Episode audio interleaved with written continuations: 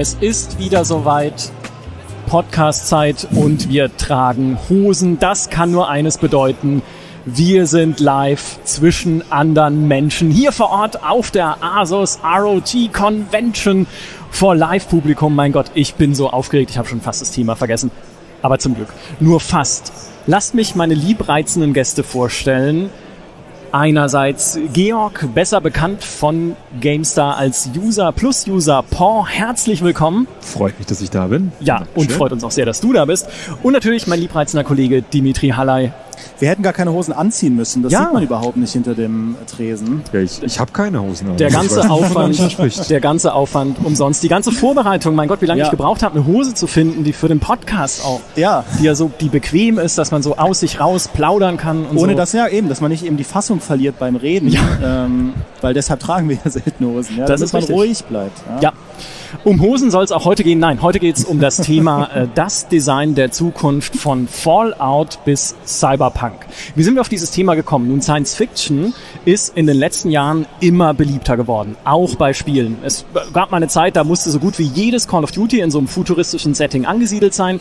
Eines der momentan am sehnlichsten erwarteten Spiele ist Cyberpunk 2077 und Sogar im Fernsehen gibt es jetzt wieder eine Star Trek-Serie mit Star Trek Discovery, womit ich als alter Trekker überhaupt nicht mehr gerechnet hätte. Wenn es mir jemand gesagt hätte, hey, es gibt bald irgendwie eine neue Star Trek-Serie, hätte ich gesagt, vielleicht will ich sie auch nicht mal sehen. Ja, ich glaube nicht, dass da da was kommt. Ich habe gerade abgewunken, aber wenn man das später als Podcast hört, kann man es ja gar nicht sehen, was ich mache. Deswegen, daran muss ich mich noch gewöhnen bei diesen Live-Podcasts. Das ist super kompliziert.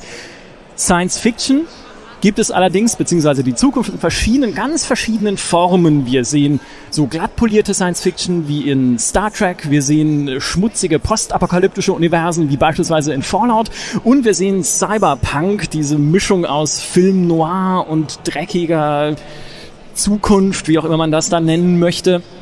Gleichzeitig sind natürlich auch äh, Science-Fiction-Universen im Kino wieder groß geworden, unter anderem wegen diesem Krieg der Sterne-Dings. Weiß nicht, ist glaube ich eine kleinere Filmreihe, die man kennt. Ja, aber das kommt jetzt das, langsam. Ist so ein Indie-Ding. Ja, ja. Es, es, wird langsam. Ganz ja, frisch, gell? So, so ein Indie-Teil. Ja. Ähm, und äh, auch natürlich wegen Marvel, wegen des Marvel Cinematic Universe, was uns jetzt seit äh, über zehn Jahren schon begleitet und sehr beliebt geworden ist. Also auch das, ne, eher so futuristisch angehaucht.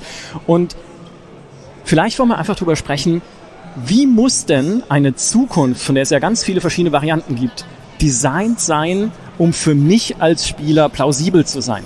Wann kann ich, sitze ich davor und sage, das glaube ich. Ja, diese Zukunft, das sieht gut aus, da passt alles zusammen, das ist stimmig. Und wann sitze ich da und sage, äh, was ist denn das jetzt? Ja, was haben sie denn da zusammengewürfelt aus der, irgendwie aus der Mottenkiste von Klischees und da passt irgendwie alles hinten und vorne nicht. Und dafür, Georg, bist du der perfekte Experte als Designer und äh, auch schon Ausbilder zukünftiger Designer.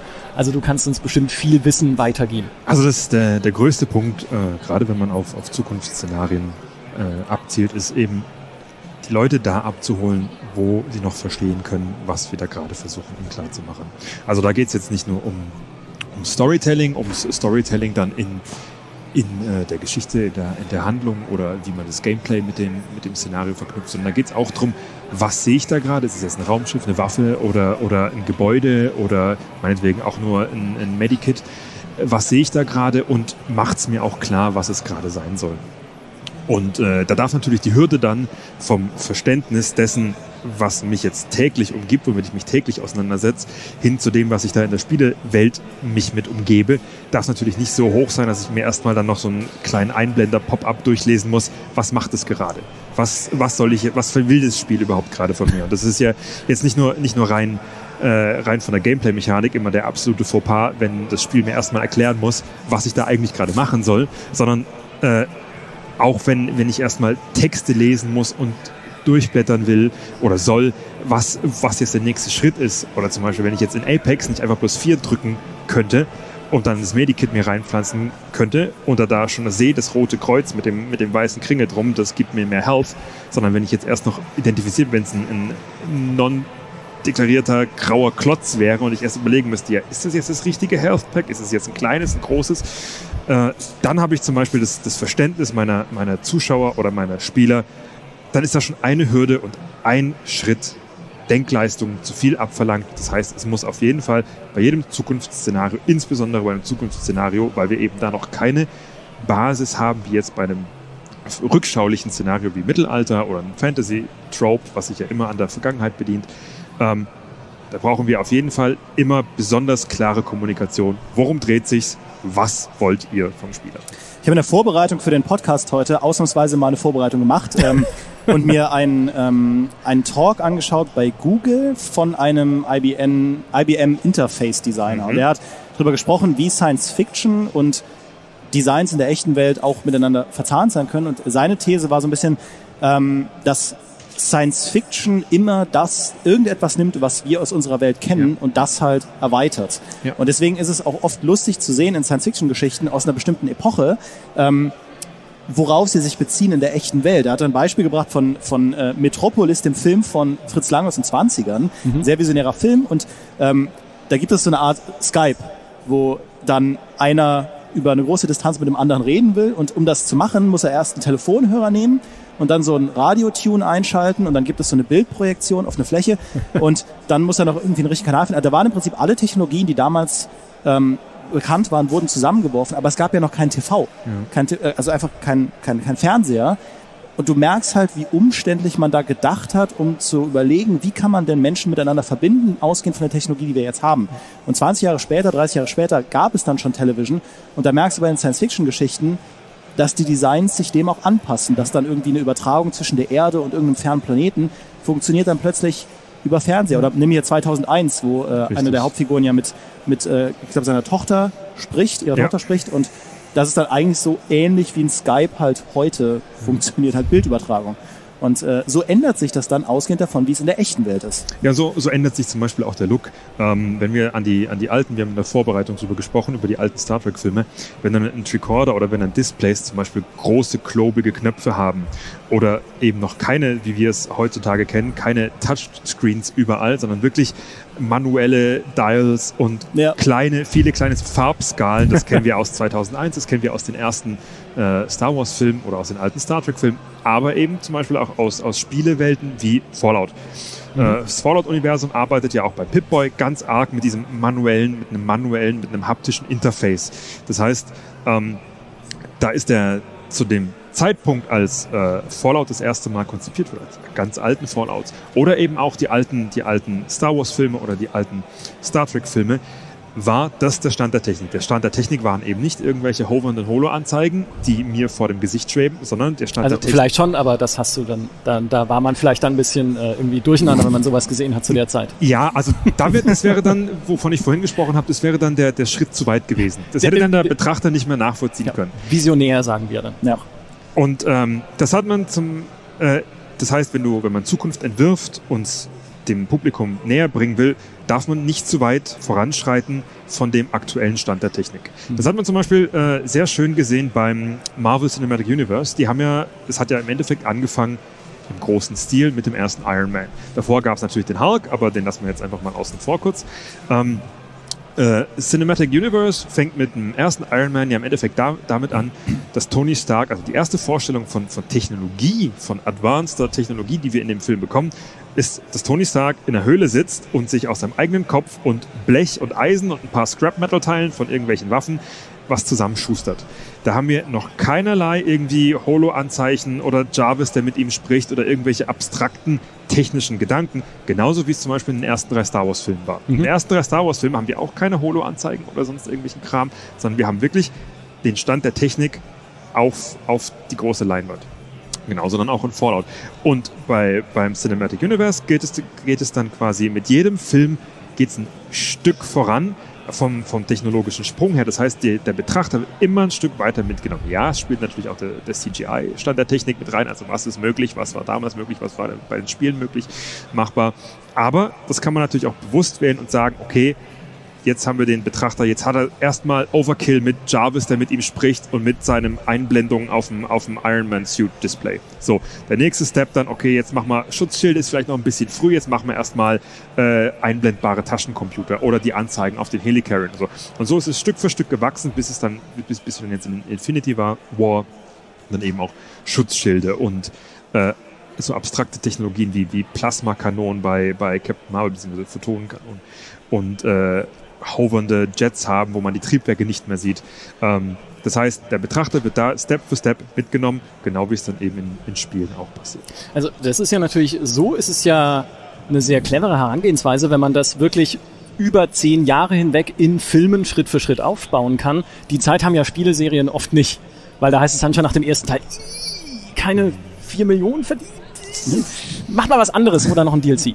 ähm, wenn was, jetzt habe ich ja nicht vergessen, was ich eigentlich sagen wollte. Der Punkt ist, genau, wenn du eine Zukunft entwerfen möchtest mhm. und sie dann in der Gegenwart grundieren musst, also wenn sie ja. quasi in der Gegenwart verwurzelt sein muss, das schränkt dich doch brutal ein als Designer, oder? Weil du sitzt doch dann da und denkst dir, okay, jetzt so die richtig abgespaceden Sachen, die ich eigentlich gerne machen wollen würde, weil die Zukunft ja, würde ich denken, höchstwahrscheinlich sehr viel abgespaceter ist, als wir sie mhm. uns heute vorstellen können.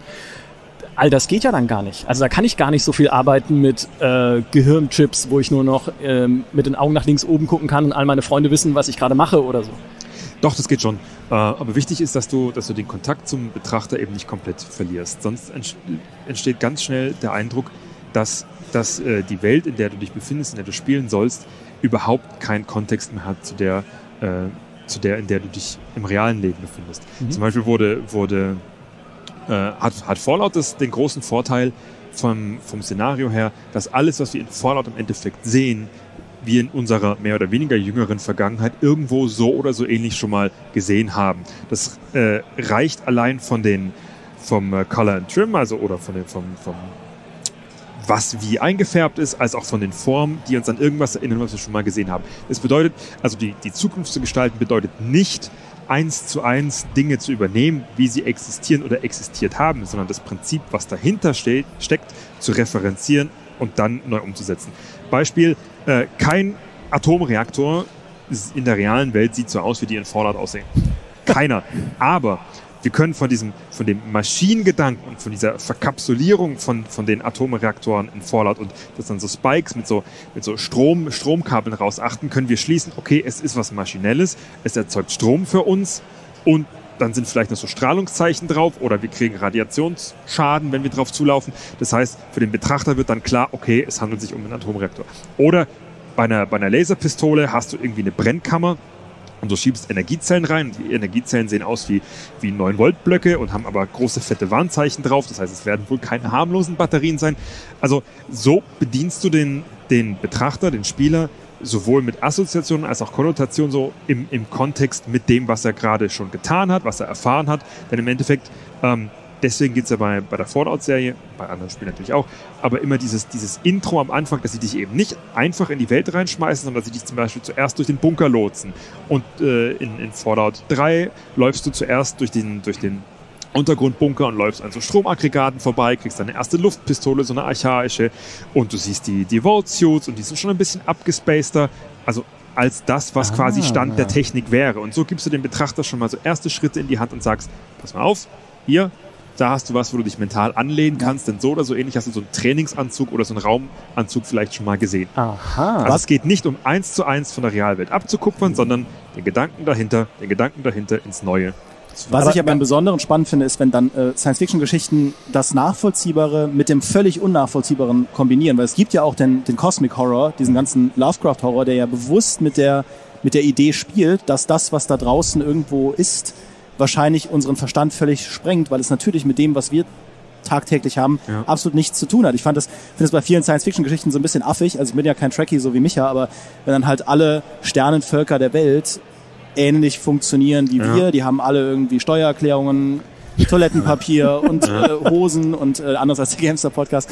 Und äh, dann hast du aber diesen kosmischen Horror, der die Leute halt völlig irre macht. Ja. Und ähm, ich finde es immer spannend, wenn Science-Fiction-Geschichten versuchen, das halt mitzudenken. Das ist Marvel und DC mit ihren Universen sind da ja auch gut drin, dass es halt immer diese absolute Craziness gibt mit Paralleluniversen. Ja. Es gibt Räume zwischen den Universen, die wir uns nicht vorstellen können. Und aus diesen Räumen kann aber was rausbluten ins Zeit. Raumkontinuum und plötzlich passieren ganz komische Dinge und man kann seine Franchise wieder rebooten, weil die letzten fünf Filme schlecht waren. Aber solche Dinge funktionieren halt dann auch und die finde ich cool, aber es funktioniert eben nicht, wenn du jemanden einfach in einen abstrakten Raum wirfst, ja. ohne dass er irgendwas hat, wonach er greifen kann. Also zum Beispiel, zum Beispiel äh, hat zwar jetzt mit Zukunft in dem Sinne nichts zu tun, aber äh, wer Doctor Strange gesehen hat von Marvel, als er da ähm, in, die, in der Zeitschleife festhängt und immer wieder mit Dormammu verhandelt, und äh, da durch die, durch die, äh, durch diese Parallel-Multiversumswelt eiert, die sieht erstmal aus wie so ein komplett, kompletter Drogentraum von irgendeinem total abgekrankten, verrückten Irren. Aber ansonsten, wir sehen trotzdem Dinge vor uns, mit denen wir uns, mit denen wir assoziieren können. Das sieht aus wie Bakterienform, es sieht aus wie so Zellenform, wie so Spikes, wie irgendwelche Mineralformen. Und obwohl es sich weder um Bakterien noch um Zellen noch um Mineralspikes handelt, können wir trotzdem, gewinnen wir äh, subjektiv einen Eindruck, okay, es handelt sich vielleicht um sowas. Der Eindruck wird uns vermittelt, dass es eine lebensfeindliche Welt ist, dass es eine Welt ist, äh, in der Doctor Strange nicht willkommen ist. Und das ist der Eindruck, den wir brauchen. Wir müssen nicht ganz genau wissen, worum es sich da handelt, sondern wir müssen wissen, es ist eine lebensfeindliche Welt. Dr. Strange hat dort nichts zu suchen. Er ist in Gefahr. Ach so.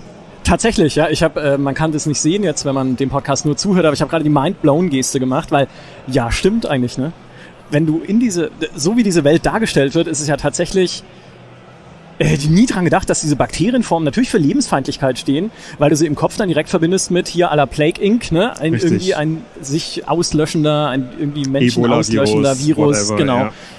Alter. Aber das ist ein spannender Punkt, finde ich. Inwieweit muss denn eine Science-Fiction-Welt auch irgendwo eine Verlängerung der Thematik einer Geschichte sein. Also wenn du, du, du willst, da haben wir in der Bosskampf-Folge, ja. in der Bosskampf-Podcast-Folge auch drüber gesprochen, dass wenn du so ein Buddy-Horror hast wie in einem mhm. Dead Space, dass natürlich ein, ein guter Bossgegner auch irgendwo ein Extrem dieser Horrorvision sein sollte, indem er beispielsweise unglaublich stark ist oder diese Buddy-Horror-Idee halt, da gibt's ja diesen Boss in einem Hangar, der im Prinzip ja. nur aus diesem Endgegner besteht, so ein riesiges, fleischendes, waberndes Ding ähm, und diese Form könnte man gar nicht nachzeichnen und das ist sowas, ähm, finde ich, wo, wo man oft dann diese Grenze gehen muss, wann wird eine Welt, die beispielsweise wie ein Warhammer 40k halt so unglaublich im Eimer ist, wo alle irgendwie sich gegenseitig umbringen und überall Krieg wann, wann wird die nicht mehr, wann will ich mich da nicht mehr aufhalten? Das ist eine Diskussion, die ich so oft mit Maurice habe, der heute nicht hier ist, gepriesen sei Maurice. Ähm, der sich garantiert sehr gerne im Warhammer 40k-Universum aufhalten weil, weil würde. Maurice, aber nur als Imperator. Oder als Abaddon. Ja, okay. Richtig ja. schön Maurice ist jemand, der liebt halt diesen abgedrehten Humor und diese, ja. diesen schwarzen Humor und diesen Zynismus in der Warhammer 40k-Welt und deswegen ist ihm überhaupt nicht wichtig, dass er in dieser Welt Identifikationssysteme hat, wo er ja. sagen kann, ey, das ist eine Fraktion, hier das Imperium, da, da würde ich alles so unterschreiben, wie die das machen, würde wahrscheinlich niemand. Aber ich bin jemand, ich mag in der, der Science-Fiction-Welt gerne irgendetwas, wo ich sage, dem würde ich mich anschließen, ja, beispielsweise die Rebellen in einem Star Wars. Ähm, und dann kann, können, kann er, das Imperium darf dann gerne komplett böse sein, aber ich brauche irgendeine Fraktion. Und ich finde, das ist gar nicht so einfach, auf der einen Seite eine krasse Story-Idee zu transportieren, aber auch ein Universum zu generieren, in dem die Leute so ein bisschen unabhängig davon gerne verweilen wollen. Ja, wichtig, wichtig ist eben, also gerade bei, bei Warhammer 40k, ähm, mit der Brutalität des Szenarios können sich wahrscheinlich sehr, sehr viele Menschen nicht, nicht anfreunden. Deswegen ist es nach wie vor auch heute immer noch ein Nischen, frisst jetzt ein Nischendasein und deswegen sind die Spiele auch nicht so erfolgreich, wie wir uns das gerne alle wünschen würden. Aber äh, Warhammer 40k, auch wie das alte Warhammer, referenziert halt wunderbar die Welt, in der wir jetzt leben. Die Primarchen sind alle angelehnt an irgendwelchen alten, antiken Mythen mhm. und äh, die menschliche Welt ist angelehnt und die Orks referenziert Mythen und irgendwelche alten Geschichten und vom Design, von Ritterlichkeit, von Kathedralenhaftigkeit, Gothic, alles Mögliche. Äh, das bedeutet, selbst wenn wir uns damit nicht identifizieren könnten oder wollten, haben wir auf jeden Fall einen Ansatzpunkt, um es nachvollziehen zu können. Und der wichtige, der wichtige Punkt gerade bei Zukunftsdesign ist immer, ist nicht unbedingt das Verständnis im Sinne von, ja, damit komme ich jetzt 100% überein, sondern ist die Nachvollziehbarkeit, die Authentizität, okay, das will das Spiel mir jetzt gerade verklickern. Wenn die, die Hürde muss erreicht sein. Danach kann man auch gerne abspacen, aber weil dann, kann, dann hat man einen Anfasspunkt, an dem man den Betrachter oder den Spieler mitnehmen kann. Wenn man den aber nicht hat, verliert man sie und dann ist es halt nicht greifbar. Mhm. Deswegen, deswegen ist zum Beispiel für mich, sorry, Mass Effect Brand, jetzt atmet Maurice auch wieder auf. Nein, deswegen. Aber jetzt deswegen, ich sauer. Ah, das ist mir gerade wurscht.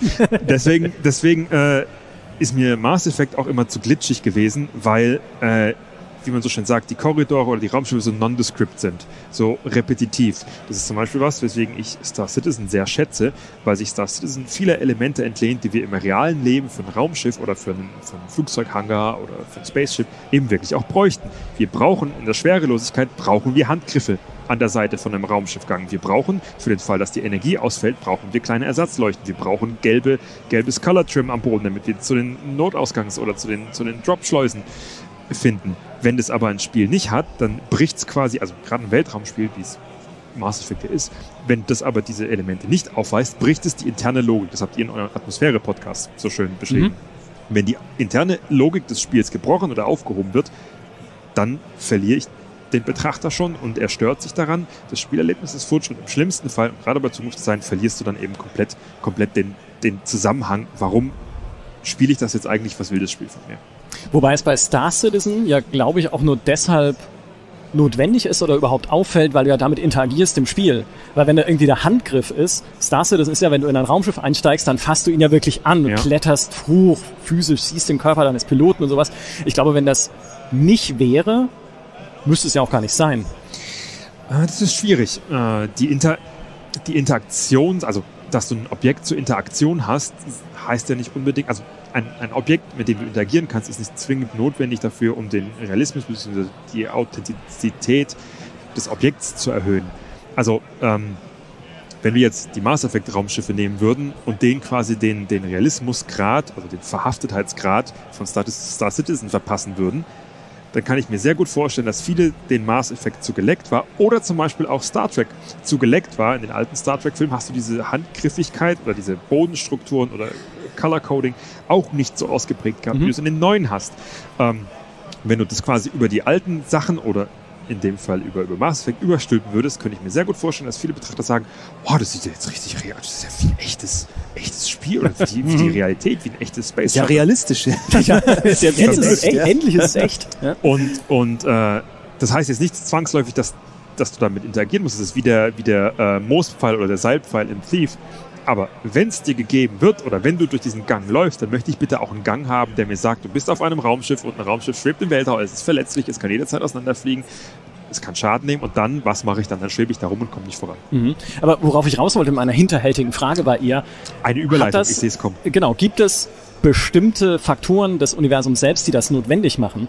Weil was ich würde natürlich sagen, für mich war ein Star Trek nie unglaubwürdig, auch wenn es keine äh, schwarz-gelben Warnflächen hat, wo irgendwie man stolpern könnte. Äh, oh, Picard ist auf seinen Stuhl gefallen, da hätte mal ein Dings, ein Aufkleber dran sein sollen oder sowas. genau, Facepalm. Oder ähm, dass es auch keine kein Handhalter gab, zumindest früher. Inzwischen in Star Trek Discovery, in der neuen Serie, sieht das alles schon ja sehr viel in dem Sinne glaubwürdiger aus. Ja. Tatsächlich, wenn man eher glaubt, okay, das ist echtes Equipment, das tatsächlich bewegt und benutzt wird. Früher waren ein Frachtcontainer in Star Trek halt irgendwie ein rundes Ding, was im, äh, im Hangar steht und so. Und gibt es bestimmte Ziele, die man mit sowas erreichen möchte, bestimmte Universen, die das vielleicht notwendiger haben als andere? Ähm, es kommt, kommt eben immer darauf an, wie abstrakt das, das Universum tatsächlich ist. Ob das, ob das Universum oder die, die Grundbasis für, für das Zukunftsszenario schon so weit hergeholt ist, dass ich es erst erklären muss. Im Idealfall natürlich nicht.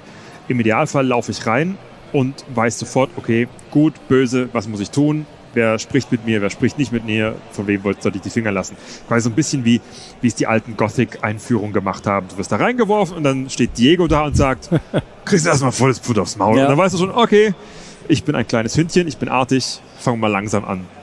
Ähm, das ist natürlich bei einem, bei einem Zukunftsszenario, je abgedrehter oder weniger nachvollziehbar es an sich ist, äh, schon mal, schon mal schwieriger zu machen. Bei einem Szenario wie, wie EVE Online, was jetzt überhaupt keinen Bezug zur Erde in dem Sinne hat, sondern wo wir quasi schon so weit von der, vom Zeitrahmen her weg sind von, von der menschlichen Entwicklung, dass ich alles, jedes Element im Spiel erstmal erklären muss, zwangsläufig, mhm. ist es natürlich wesentlich schwieriger als bei einem Spiel wie Fallout oder bei einem Spiel wie Star Citizen, was eben sagt, hier passt man auf, Stand der Technik, guck mal, Handgriff kannst du erkennen, weißt du, was, was abgeht. Oder im Sinne von Fallout, hier 50er, 60er Jahre Look, kennt ihr noch, Streamline Form, Atomreaktor, Hochofen hinten im Kofferraum, könnt ihr nachvollziehen.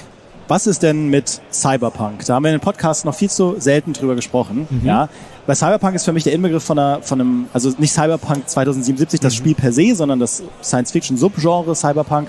Ähm, das ist für mich der Inbegriff von einem Genre, wo es halt wirklich um, um, um Haptik geht. Da, da hat alles Griffe, ja, da hat alles Schläuche, alles ist irgendwie gerade so verdrahtet und miteinander verbunden. Auch generell diese Verdrahtung mit Cyberspace und so. Das war immer so, dadurch hat es ja auch immer so ein bisschen was Anachronisti ja. Anachronistisches, dass halt Cyberpunk-Universen nicht so geleckt aussehen, sondern sehr mechanisch eigentlich.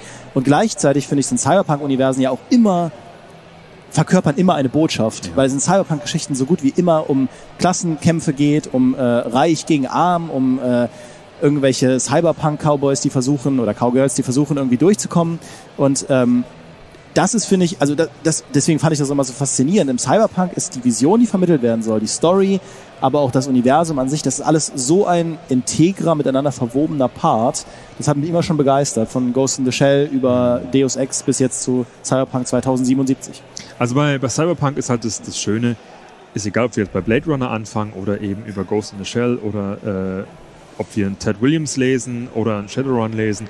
Das Schöne an Cyberpunk ist eben, dadurch, dass es unseren Jetzt-Stand nimmt und dann nicht viel drauf zuklatscht, sondern vorstellbare, nachvollziehbare Ideen gemessen an Augmentations oder Bionics oder eben von der Display, von den, von den Displays, von den Waffen, von den Gesellschaftsstrukturen, nimmt eben Dinge, die uns nicht sehr weit voraus sind. Selbst ein Blade Runner damals war, hat gespielt mit, mit Tropes, die uns schon bekannt waren. Die große Stadt, die ominöse, anonyme große Stadt, dunkel, unten dunkel, oben hell, die Reichen hocken oben und freuen sich in Lenz, wir krebsen unten durch die Mülleimer. Sind ja im Endeffekt, das ist ja die Dystopie, die Cyberpunk von vorne bis hinten erzeugt. Dieses, dieses Spiel, gut gegen böse in Anführungszeichen, arm gegen reich. Die Reichen haben alles, was sie sich nur leisten können. Und wir, wir armen Krebsler, schauen von unten auf. Das ist die dystopische Perspektive. Wir könnten theoretisch Cyberpunk sogar umdrehen und sagen, nö, Cyberpunk ist überhaupt nicht dystopisch, wir machen eine Utopie drauf, wir spielen einfach mal die Rich Kids. Denn wenn du von oben runter guckst und alles hast, dann ist Cyberpunk garantiert nicht dystopisch für dich. Dann hast du überhaupt keine Probleme. Ja, dann ist es Star Trek. Dann ist es, dann ist es Star Trek. mein Gott, diese Star Trek-Typen, das waren die ganze Zeit nur die Reichen. Ja. Das, ist, das ist der Witz zum Beispiel, denn, denn äh, Star Trek hat ja das große Problem von Star Trek ist ja, also in Star Trek gibt es ja immer dann Probleme, wenn die heile Welt, die utopische heile Welt von Star Trek durch einen Intruder aufgebrochen wird. Mhm. Das ist quasi das Kernthema von Star Trek ist ja, es ist alles so schön, alles ist heilig, toll. Und dann kommt irgendwie, kommt ein Konflikt von außen, kommt der, der Don, der ins Fleisch sticht und auf einmal geht alles gnadenlos den Bach runter und die Utopie muss sich beweisen. Mhm. Bei Star Wars zum Beispiel hast du auch wieder diese zwei Facetten. Du hast das Imperium, was im Endeffekt die Dystopie ist, und du hast im Endeffekt, beziehungsweise der, na, es ist so eine, so eine, so eine, so eine graue, graue Utopie, also sprich dadurch dann halt schon wieder nicht mehr ganz so happy. Und du hast die Republik, die ja eigentlich die Utopie sein soll, friedliche Koexistenz, Demokratie, Rechte für alle Aliens, keine Versklavung, keine Machtausübung, jedi sind die Guten. Und das stößt ja auch aufeinander und das Resultat ist dann natürlich Konflikt. Mhm. Und bei Cyberpunk hast du eben, dadurch, dass es Cyberpunk eben sehr mit, mit direkt sehr direkt am Menschen spielt. Dadurch, dass es gerade so Tropes wie äh, die Augmentations oder Bionics, also sprich die Auflösung des menschlichen, körperlichen Selbstverständnisses, so elementar ins Spielgeschehen mit einbezieht oder ins, ins Szenario-Geschehen mit einbezieht, dadurch ist es halt ein Zukunftsszenario, was für viele sehr, sehr greifbar wird. Also gerade die, die Verschmelzung des Körpers oder die Interaktion des Körpers mit der Technik das ist was, was uns schon seit jetzt vielen Jahrzehnten begleitet. Schon von den ersten, von den ersten Maschinen, Dampfmaschinen und so weiter. Die, die Angst vor der Industrialisierung, die erste Dampfeisenbahn, die ersten Computer, Computertechnik, alles ungreifbar, alles irgendwie mystisch. Und es gibt da so, so dieser geniale Professor, der irgendwo im Kämmerle hockt oder à la äh, Metropolis, mhm. wo die Maschinen so komplett so der heilige Gott in der Maschine, Deus Ex Machina, und Cyberpunk holt es quasi, konfrontiert den Menschen direkt, hält ihm das direkt vor, vor die Schnute und sagt, hier, ich hack dir jetzt den Arm ab, bau einen anderen dran, jetzt komm damit klar. Wie, du hast die Materialien nicht, um dir das sparen zu können. Ja, du hast dann nur noch einen Arm. Wie, du kriegst einen Elektroschock entzündet. Ja. Aber aus einer Designerperspektive stelle ich mir das voll schwierig vor, ein cooles Cyberpunk-Universum so zu designen, dass es wie ein, wie ein zusammenhängendes Ganzes wirkt. Weil eigentlich ist ja die Definition dass es so ein Potpourri ist aus allen möglichen kulturellen Einflüssen. Du hast einen Typen mit einem Motorradhelm und einem Katana in der Hand, der hinten verstöpselt ist mit so einem, mit so einem Rechner, der aussieht wie eine Harley Davidson und der spricht aber Chinesisch oder so. Ähm, und das ist ja gerade so diese Vision, dass ja. es halt so ein, ein, ein Melting Pot der Kulturen ist äh, und der Sprachen und auch der Zeiten. Ja, das ist dann dieser Motorradhelm-Typ mag dann vielleicht total gern Origami und ist auch Buddhist und liebt aber auch irgendeinen neuen Technokult, den es jetzt gibt und hört dann Sinti-Musik, alles so zusammengeworfen. Und das finde ich immer krass, wenn, wenn Storyteller es schaffen, daraus trotzdem ein zusammenhängendes Universum zu machen, in dem du leben willst. Deus Ex, das neue, die neueren Deus Ex, also Human Revolution, der, der erste Reboot-Teil, ja. hat das ja sehr über Farben gemacht. Ja. Dass so alles in dieser Welt so getüncht ist in so ein Gelb-Schwarz-Konzept. Ja. Ähm, alles hat so diese, diese, diese dreieckigen Formen und so, ist zusammengesetzt aus ähnlichen Formen. Die Designs funktionieren immer über ähnliche Farbmuster ähm, und die Waffen auch. Also so wirkte es halt sehr zusammenhängend, obwohl diese Welt an sich ein totales Zusammenwürfnis war und irgendwo ja auch ein Zusammenbruch war von allem. Äh, lustigerweise was, was der Nachfolger Mankind Divided nicht mehr so hatte, weil Prag war als Spielwelt sehr viel naturalistischer. Mhm. Du hattest reale Tagesfarben irgendwo und reale Nachtfarben und ähm, natürlich hat sich dann irgendwo trotzdem noch nachvollziehbar oder wiedererkennbar gehalten über den Adam Jensen mit diesen, weil ja alle mal diese Sonnenbrillenaufsätze tragen, Ja. egal wie spät es ist. Aber es hat sich Ähm, wahrscheinlich nicht mehr so cyber angeführt, wie das Ja. halt davor. Gerade weil es auch in Prag war, ne, was ja eher eine eher klassische Stadt ist, die man mit alter Geschichte verbindet. Mhm. Und das hat das Spiel auch transportiert, ist dann aber weg von diesem Cyberspace. Der, der Punkt bei, bei Cyberpunk ist eben, ähm, das, was du gerade gemeint hast, dieser, dieser Melting Pot der Kulturen, ähm, das ist ja auch nur eine Facette, eine Facette von Cyberpunk. Cyberpunk an sich äh, heißt ja jetzt nicht, dass alles quasi so ein riesen Kochtopf ist, in den wir einfach alles reinschmeißen, sondern es ist ja im Endeffekt, ähm, das spielt ja auch diese, diese abstrakte Gedanke des Neokons, also riesige Konzerne beherrschen Mhm. die Welt. Es gibt keine Demokratie oder keine, kein Rechtsstaat mehr. Es herrscht Gewalt und Anarchie mehr oder weniger. Es sind ja alles Tropes, die in, in Cyberpunk auch mit reinspielen. Oder Regierungen sind eben nur noch Marionetten von irgendwelchen Riesenkonzernen. Und äh, der Cyberspace durchdringt alles. Ich kann mich in Demi reinhacken und ihm das Lebenslicht ausblasen, wenn ich das will. Ist ja auch ein festes. Okay. Würde ich nicht machen, keine Sorge. ähm, das sind ja auch, auch alles Elemente, die bei Cyberpunk, also der, der Motorradhelm, Katana, Origami, faltende Sushi-Fresser-Typ ist jetzt ja, ist ja jetzt nur ein Element von den vielen. Genauso wie es ja, wenn wir an, an Filme wie Elysium zum Beispiel denken oder eben an Deus Ex, gibt es ja auch sehr durchgestylte, sehr stringente, Ja.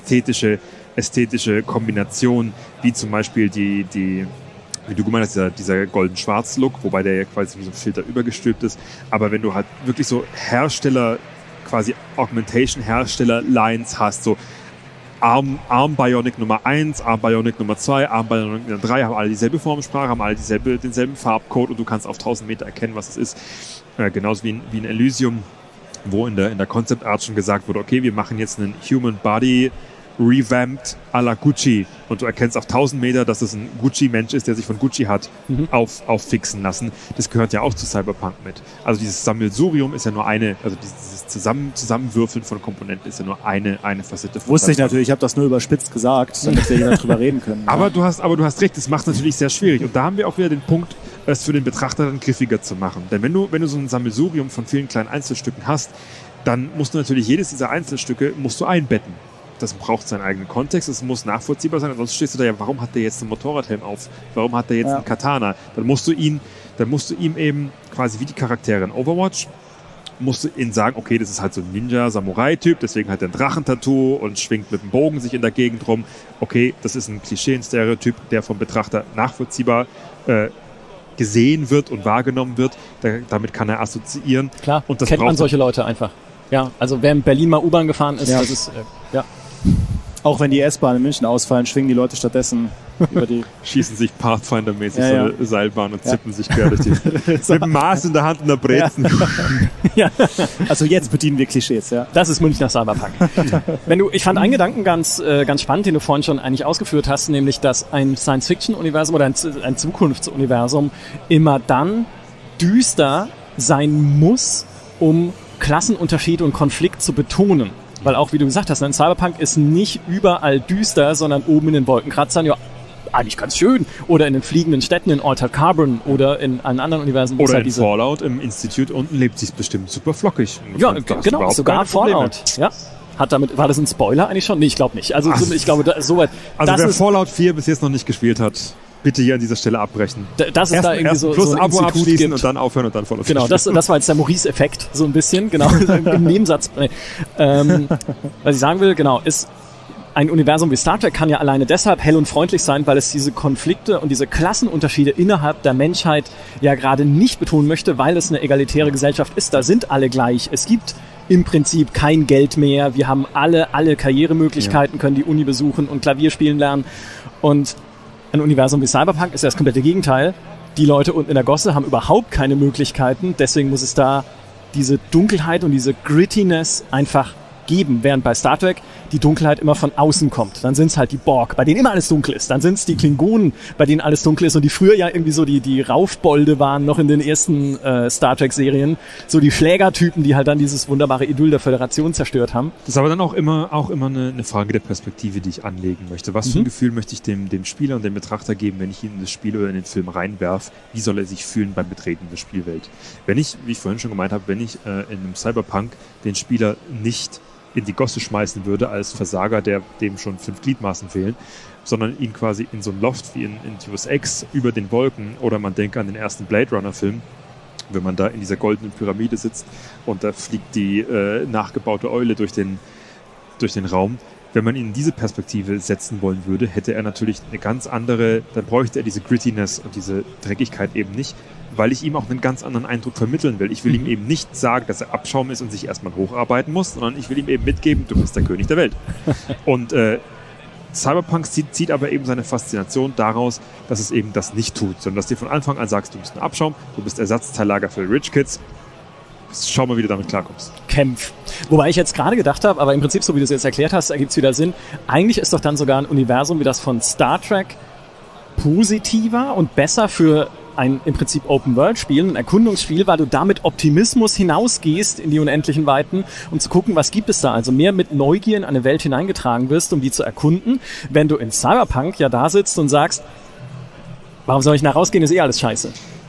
Ja, aber wir haben alle unsere eigenen Präferenzen. Also manche möchten eben lieber das Schöne erleben und so eine heile Blümchen bunte Welt erleben. Und manche möchten eben lieber erstmal gucken, okay, jetzt Ärmel hochkrempeln, jetzt kämpfe ich mich da durch. Ja, Warhammer, ne? Es, gibt, es gibt auch Leute, die, die spielen Dark Souls auf dem höchsten Schwierigkeitsgrad und haben da Freude dran. Wäre ich jetzt zum Beispiel nicht der Typ dafür. Ja, ich sage nur Warhammer 40k. Ja, ich meine, Warhammer 40k lebt von nichts anderem, als dass man als, als Trostlosigkeit Wurst, und Tod. Ja, als dass man als Wurst irgendwo sitzt, als Staubkorn, das wahrscheinlich gleich weggeweht wird von den Horror, von, ja. von allem gesammelten Horror des Universums, der auf mich zukommt.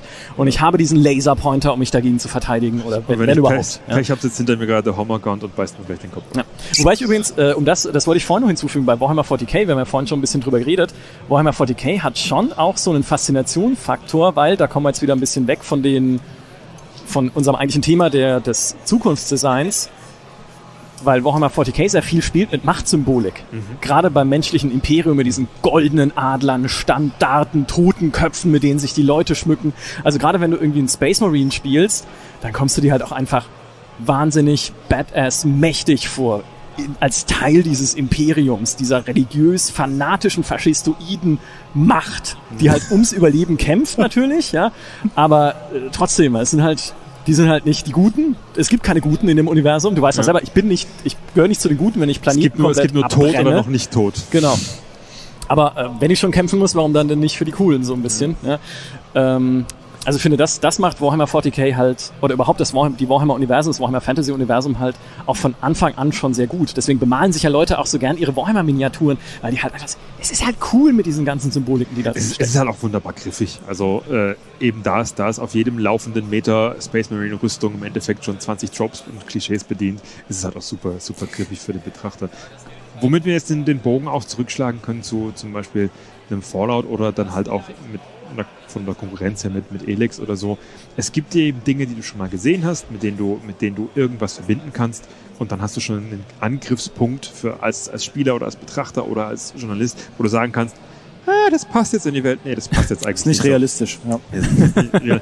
Also zum Beispiel, zum Beispiel, ähm, wenn ich jetzt Elex und, und Fallout miteinander direkt mit, also Fallout 4 mit, direkt miteinander vergleichen wollen würde, dann kann man bei beiden gewisse Parallelen feststellen, sowohl in den Fraktionen als auch im Design, als auch im, im Weltenaufbau und in den, in den äh, Elementen, die da bedient werden und die dem, dem Spieler gegeben werden, um sich in der Welt zurückzufinden, wo man bei dem einen eben mehr feststellen kann, okay, es steuert der Spielwelt Potenzial bei, äh, die Logik zu vertiefen. Mit Logik meine ich jetzt nicht Gameplay-Logik, sondern mit Logik meine ich die, die hinterlaufende Logik der Fraktions, des Fraktionszusammenspiels, wie die Elemente zusammenspielen von, von Waffen, Gunplay, von, von Energiequellen, von Storytelling.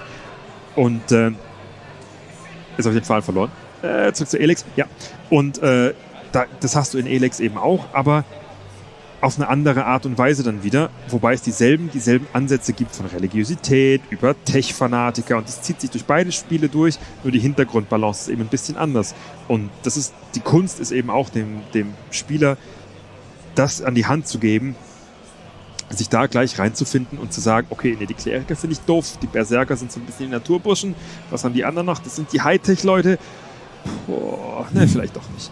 Und äh, bei Fallout ist es eben, triffst du auf die eine Fraktion zum Beispiel erst relativ spät und dann bist du eben schon so tief in der Welt drin, dass du dich mit der Abstraktion, die diese Hightech-Welt, äh, diese Hightech-Institute-Welt darstellt, dann eben auch so weit auseinandersetzen kannst, dass du keinen Bruch in der Spielwelt, in der Spiellogik erkennst. Und du hast ja auch immer noch die Verbindung über dass man das, was da untergegangen ist, ja schon kennt. Das ist ein Gedanke, den ich noch ganz kurz ähm, ein bisschen erweitern wollte, weil das war für mich, worüber kaum jemand gesprochen hat, die größte Stärke von Far Cry New Dawn, Gut, über Far Cry Newton hat sowieso nicht, haben nicht viele Leute darüber geredet.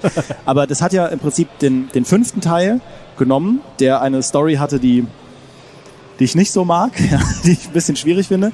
Aber es hat, aber der, der Trick war, dass sie eben die ganzen Dinge genommen haben, die du in Far Cry 5 schon hattest. Die Charaktere, die Schauplätze. Man kann jetzt böswillig sagen, man hat es recycelt im nächsten Teil. Man kann aber auch mal aus einer kreativen Perspektive sagen, sie haben dann gezeigt, wie das alles verwüstet aussieht und was mit den Charakteren passiert, nachdem die Welt untergegangen ist, nachdem die große Bombe hochgegangen ist. Und das hat mich in diese Welt reingezogen von Far Cry New Dawn, wie es ein Fallout nicht schafft, weil ich in Fallout, wenn ich da reingehe, nicht so den Bezug habe zu der Welt, die mhm. davor war. Fallout 4 macht das ja ganz clever, indem sie dir die Welt vorher zeigen, aber in Far, äh, in Far Cry 5 hast du die Welt ja wirklich erlebt und du hast mit ja. den Charakteren interagiert. Du, mhm. du bist schon von vornherein emotional daran gebunden, dass bestimmte Figuren äh, überlebt haben. Du, du merkst dann irgendwie, okay, hier habe ich damals diesen Bären gefunden, der mein Begleiter war in Far Cry 5. Und ich finde irgendeinen Zettel, wo irgendwas steht über diesen Bären. Ich will das sofort lesen, weil das war einer der besten Charaktere in dem Spiel. Und ähm, der ausgearbeiteten Charaktere. Und ich will unbedingt wissen, was mit dem Bären passiert ist. Und plötzlich kommt da hinten so ein Bär gelaufen und denkst sofort, ist das, ist das mein Bär? Ja, und dann rennst du halt dahin und der Bär ist wild und will dich umbringen. Aber der Punkt ist, du bist halt soll, sofort, soll so du, bist halt sehr, du bist halt so drin in dieser Welt. Ähm, das fand ich sehr, sehr cool an Far Cry New Dawn. Das Spiel hatte seine, seine Schwächen, äh, aber wenn man es irgendwie schafft, diese Bindung aufzubauen zu dem, was da untergegangen ist, und das finde ich kann Postapokalypse generell sehr gut, aber solche mhm. Szenarien, die, die die Vergangenheit schon mal klar gezeigt haben, bauen das noch viel, viel stärker aus. Das ist, das ist so clever, weil das, eigentlich, das ist eine sehr europäische Perspektive eigentlich, weil Fallout für Amerikaner genau das ja macht. Mhm. Weil da kennt man vielleicht nicht unbedingt dieses 50er-Jahres-Setting, dafür sind wir zu alt inzwischen, aber da kennt man zumindest die Schauplätze. Mhm. Da kennst du halt ein Washington, da kennst du dann Boston. Ähm, ein Boston, genau, da kennst du ein äh, Las Vegas und bist damit schon mal allein deshalb verwurzelter in diesem Setting, auch natürlich mit der ganzen Symbolik, dann mit dem Commonwealth, mit diesen Cowboy-Hut-Typen, die kennt man auch so ein bisschen. Ist auch so ein bisschen halt eher so kulturell in Amerika verwurzelt, aber für uns als Europäer sitzen wir da und sagen, meh. Was für mich immer ein Problem war bei Fallout, weil es genau das, das habe ich glaube ich auch schon in 20 Podcasts gesagt, ich möchte mal ein Fallout haben, in dem ich mehr Zeit vor dem Krieg ja, verbringe. Eben deswegen, ja. Mehr einfach die Vergangenheit erleben kann, diese Welt erleben kann, bevor die Bomben gefallen sind. In Fallout 4 war es ein bisschen, für mich aber zu wenig, weil dann ging es ja doch, dann war doch gleich wieder Sirenen und Rennen im Bunker und es äh, explodiert alles. Sondern einfach mal wirklich eine Zeit lang in dieser Welt zu sein und zu sehen, wie es mal war und was verloren ist, weil nur durch dieses durch diesen Kontrast zum Verlorenen kann ja dann überhaupt das, diese, diese kaputte Zukunft erst so richtig fasziniert werden. Ja. Ich meine, Fallout, Fallout hat halt auch den Vorteil, dass es sich äh, im, im amerikanischen Kulturkanon mit den Straßenkreuzern und diesem Route 66 50er, 60er Jahre ja. aus dem Zweiten Weltkrieg raus hin Nuklearzeitalter und äh, Computerzeitalter, dass es da ja in der Gesellschaft und im, im amerikanischen Kulturgut immer noch verankert ist. Ja. Das heißt, die Referenzierung von Fallout auf den Lebensalltag der Amerikaner mit ihrer Rückschaulichkeit auf diese goldene Zeit, das haben wir ja sogar in Deutschland, da gibt es in jeder größeren Stadt gibt's irgendwie goldenen Frühling der 50s mit Petticoat-Kleidern und Straßenkreuzern und Bartwettkämpfen und keine Ahnung, Square Dance. ähm, das ist kein Witz.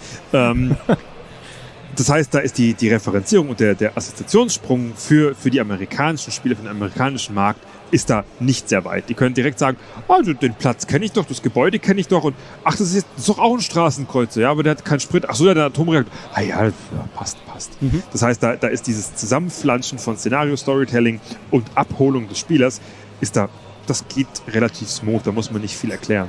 Und das fand ich, das hat, das hat witzigerweise, äh, für mich zumindest, als ich Elex zum ersten Mal gesehen habe, Elex für mich gemacht, weil ich damals gesagt habe, und die Entwickler wussten nicht, ob sie mich dafür hassen oder mir dazu gratulieren sollten, gesagt habe, das sieht aus wie das Ruhrgebiet, das jemand in die Luft gesprengt und dann so eine Fantasy-Welt drüber gemalt hat.